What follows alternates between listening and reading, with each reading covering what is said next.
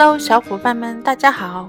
今天是二零一六年三月五号，又是一个晴朗的周六。今天你们都做了些什么呢？My life is brilliant.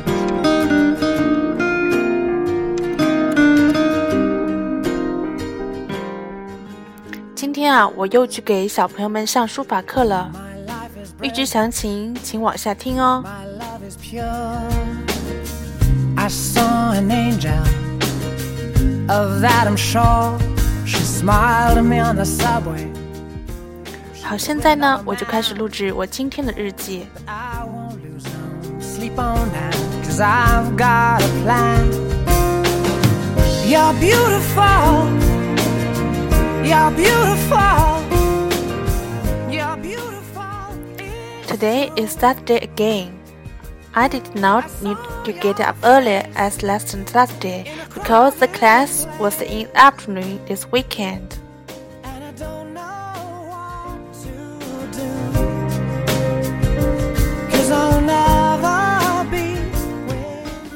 Oh, maybe I should mention it again. I got a part-time job as a calligraphy teacher in the Chunxiao Academy. Yes, she as we walked on by. She could see from my face that I was fucking high. And I, I went out at 10:30 a.m. and arrived the destination at about 12 a.m. The whole distance took me about one and a half an hour. You're beautiful. You're beautiful. You're beautiful. When I got there, none of my students were there because the class was planned to start at 1 p.m. Maybe I came a little early. I also noticed the teacher who teaches traditional Chinese painting. She took a leave this weekend.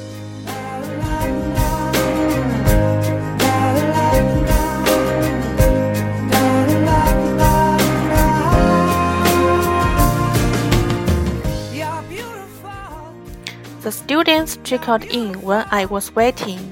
Finally, all my students were there, and the class began. I only taught them six Chinese characters, but it took me two hours. Teaching very young students is not an easy job.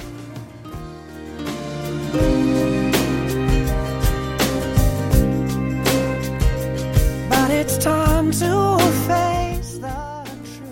after the class, the class, I went home. The traffic always so bad in the weekend afternoon, and it always took me more time to go home.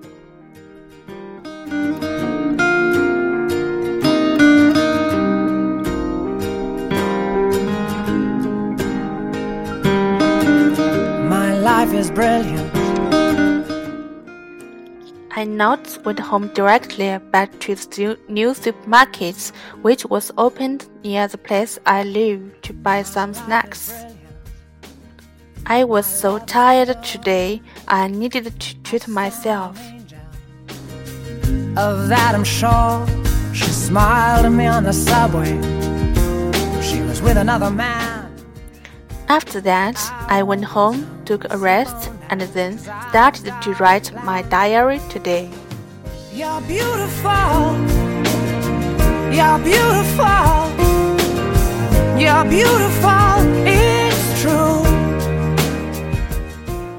好，小伙伴们，今天呢，我把我认为比较难和比较偏的单词和词组挑了出来，和大家分享。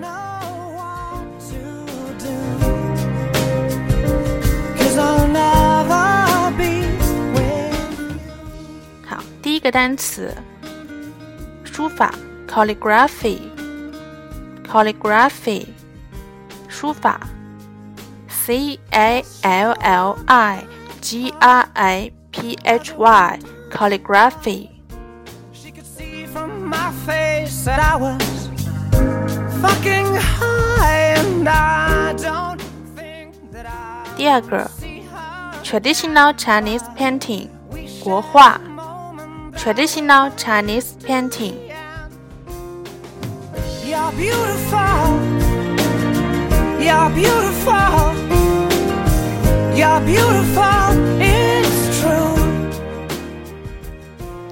第三个，trickle in，就是陆陆续续进来的意思。上课的时候呢，小朋友们陆陆续续的进来了。Trickle T R I C K C K L E T R I C K L E，陆陆续续进来。Trickle in。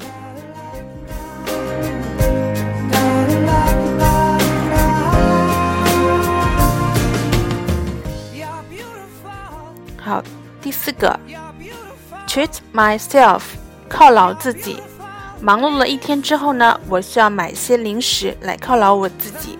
Treat myself。Treat myself with some snacks，用一些零食来犒劳自己。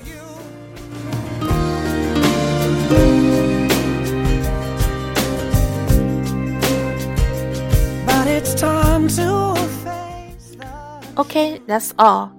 最后呢，还是希望小伙伴们能多多的帮助我纠正错误，和大家一起学习进步。